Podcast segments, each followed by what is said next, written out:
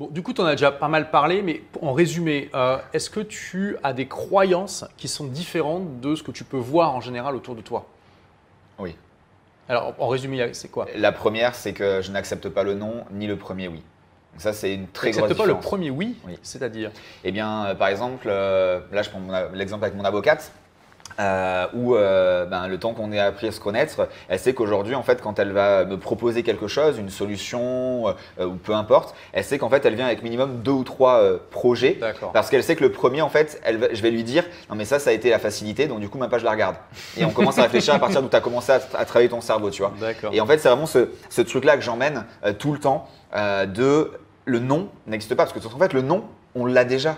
Donc euh, déjà de base, si tu te contentes du non, bah, tu fais rien de ta vie parce que tu l'as déjà. Là, tu vois, ben euh, j'ai pas d'argent, bah oui, tu l'as pas maintenant. Euh, j'ai pas euh, osé appeler la personne, bah oui, tu l'as pas, et t'as déjà le non. Donc en fait, tu ne risques que le oui. Sauf que le premier oui, il est tellement simple parce qu'à peine tu lèves le pied, bah tu peux l'avoir en fait. Parce que c'est comme l'échec. Pour moi, tu ne peux jamais échouer tant que tu ne t'arrêtes pas. Bien sûr, tu peux avoir des erreurs et, des échecs passagers, suivant la définition qu'on en met, mais tant que tu ne t'arrêtes pas, tu es obligé de réussir. Et même, je vais dire, tant que tu ne t'arrêtes pas, tu es condamné à réussir. Ok, donc on n'accepte pas le non, on n'accepte pas le premier oui. Il y a- d'autres croyances que, que, que tu as l'impression d'être un peu, pas seul au monde, mais tu fais partie d'une minorité des gens à avoir. Ah, vraiment, je m'accorde aucune excuse. Ok. Ouais, ça c'est vrai, j'ai pu, le- remarquer. euh, J'ai J'ai pu une le dureté remarquer. envers moi-même qui est euh, extrême. Ah, c'est vrai, ouais. On, on voit qu'effectivement, tu es quelqu'un avec une énorme discipline et que tu vas pas te faire arrêter par une petite bosse sur la route. hein. C'est clair. C'est ça. D'autres choses? Euh, ouais, le côté de hacker, donc là, ça englobe un peu tout ça. Le Oui, côté euh, on, on le voit dans toute ta vie où tu as, vraiment ce, ce point de vue qui Ouais, est mais- très bah- commun chez les rebelles Ouais, c'est ça, intelligents. mais tu vois, même là, le biohacking, même dans la nourriture, tu vois, euh, ben, des fois on se dit, ouais, mais là, j'ai pas le temps, donc je suis obligé de manger mal. Mais non Euh, On peut juste réfléchir un minimum et, ok, ben, en fait, au lieu d'aller manger McDo, ne serait-ce que, alors je vais pas dire là, c'est du magique, mais ne serait-ce qu'une tranche de, je sais pas, de poulet, de jambon pour ceux qui mangent encore de la viande, pas, pas moi, euh, une tranche de poisson avec euh, du taboulé ou euh, des légumes, des fruits, enfin, c'est assez simple, même si tu pas pour, pour, pour, pour, pour cuisiner, pardon, euh, tu prends des légumes euh, crus, tu prends euh, des pommes, tu prends voilà, un taboulé, une viande, Il y a- enfin, il y a toujours moyen d'arriver à son, son Donc objectif. ça, c'est vraiment le truc ça. C'est parce que, en fait, la vie, et notamment là, hein, l'éducation quand même francophone, un peu le côté système européen, hein, on, a- on voyage tous les deux dans beaucoup de pays, on se rend compte que les cultures sont quand même différentes, en côté anglo-saxon, anglo-saxon, Asie, Amérique, et encore des différences. Et nous, c'est vrai qu'en Europe, en France, on est quand même très assisté, hein, c'est pas une nouvelle hein, qu'on dit ça. Et, euh, et je pense que c'est vraiment ça, c'est qu'il faut vraiment shifter. Et mes clients, je leur dis, c'est que euh, je leur apprends aussi à, donc shifter leur mindset, shifter leur cerveau, mais surtout à à transformer leurs chemins neuronaux qui aujourd'hui ben, euh, sont euh, des labyrinthes à part entière et à faire plutôt tu vois, des lignes droites de ok non mais là pour atteindre le résultat que tu voulais tu n'as plus besoin de faire comme à l'époque à faire des allers-retours dans tous les sens. Et tu vas juste tout droit. Ah oui mais tout droit c'est peut-être plus compliqué. Eh non c'est pas plus compliqué. C'est parce que tu penses que ça l'est parce que tu vois peut-être le résultat trop rapidement et tu as peut-être peur du résultat. Et en fait c'est sur ça qu'il faut travailler et pas le reste tu vois. Donc c'est vraiment ce côté de passage à l'action. D'ailleurs on a un hashtag hein, depuis 3-4 ans. Do it now. Ça veut tout dire c'est fait-le maintenant, pas demain, c'est maintenant qu'il faut le faire. Donc il y a aussi, je pense, ce côté-là où euh, je ne vais pas attendre pour faire les choses. Et là, d'ailleurs, on est aussi dans euh, la ligne conductrice de tout mon business model depuis que je l'ai compris. hein. Bah, la première formation en, en 2015, j'ai vendu quelque chose qui n'existait pas. Hmm. Et ça, pour moi, c'est euh, l'ultime. On est dans le lean, hein, de toute façon, dans le lean Ouais, startup, etc. C'est euh, propose quelque chose, valide que le marché a besoin de ce quelque chose, et à partir de là, eh bien, tu le crées. Voilà, et toujours être en contact avec la réalité plutôt que de créer les meilleurs plans dans sa chambre. Ça, c'est fait. super important.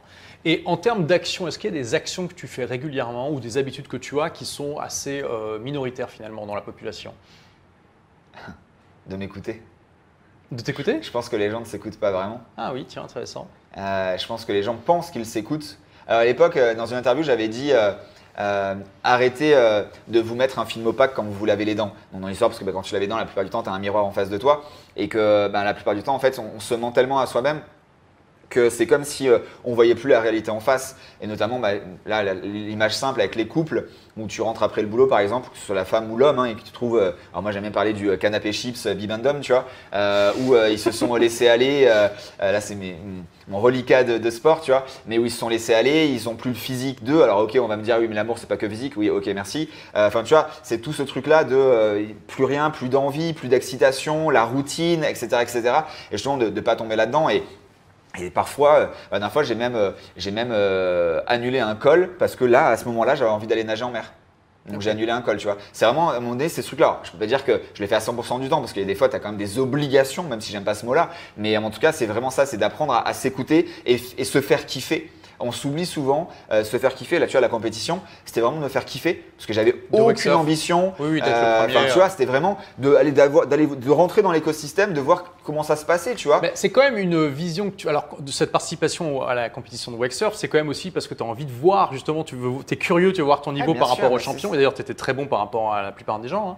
Euh, mais voilà, tu n'étais pas en mode, voilà, je veux absolument être le premier. C'était plus une curiosité. Mais on voit quand même cette envie d'exploration et de savoir te mesurer par rapport aux autres. D'ailleurs, je fais juste une parenthèse, mais souvent on entend parler oui, c'est, on entend dire oui, c'est pas bien de se comparer aux autres et tout, c'est un gros bullshit ça. En sport, heureusement que les gens se comparent entre eux parce que sinon, comment ils sauraient euh, s'ils sont bons ou pas Non, mais ça pareil. Alors là, je vais casser un mythe euh, et je vais être cru peut-être. C'est, euh, c'est bien de faire du sport, mais attention à la phrase. Ah mais c'est pas grave si t'as pas gagné, t'as au moins participé. Alors ça c'est très bien pour le sportif du dimanche, mais ne dis pas ça à un athlète, il va t'insulter. C'est pas possible. On va pas, on n'est pas athlète, on fait pas, on, on, parce que quand tu es athlète, toute ta vie. Moi, je m'en suis entraîné jusqu'à 35 heures par semaine. Tu mmh. Euh, tu peux pas juste dire, t'as participé. Non mais ça marche pas en fait. On y va et c'est pas le podium non plus. C'est la première place c'est que la première place qui compte. Donc il faut vraiment faire la différence entre le sportif dimanche et tu as le droit de juste aller courir une demi-heure, etc. Et d'ailleurs, euh, pour le Wexer, tu as eu cette approche sportive du dimanche. Ah, tu n'étais pas en mode 35 heures par semaine. Mais complètement. Voilà, donc il faut juste bien comprendre les différences de,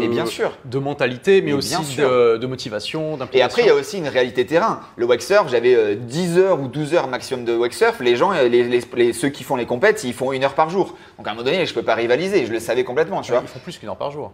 Ouais, enfin même plus, mais au minimum une heure par jour. Tu vois. Alors nous, on est sur les 6 mois, on a, eu, on a eu 10 ou 12 heures, tu vois. Ouais, tu fais, c'est ça. Donc, euh, quoi, donc, donc voilà, donc maintenant on fait un peu plus. Mais au début, c'était 20 minutes. Enfin, tu vois, donc euh, c'était, je, savais vraiment que, je sais vraiment que euh, c'était vraiment pour aller voir. Et là, il y a un hack aussi, c'est d'aller chercher le chemin le plus court pour prendre de l'information. Hmm. Donc là, pareil, ben là, tu vois, on se fait coacher par la championne du monde et leader de la Coupe du Monde en ce moment. pourquoi? Ben Parce que alors là, attention entre la différence de. C'est pas parce que tu es bonne athlète que tu es bon entraîneur, mais en tout cas, il y a la notion de tout ça. Mais pareil, ben, on short, tu vois, au lieu d'apprendre par nous-mêmes. Et on l'a vu très bien quand tu as été euh, voir les, tous les mecs de la Côte d'Azur là, qui, étaient, euh, qui pouvaient t'apprendre quelque chose. Tout à fait. C'est aussi très, très, très, très bonne euh, habitude à avoir de se poser la question comment je peux hacker la connaissance.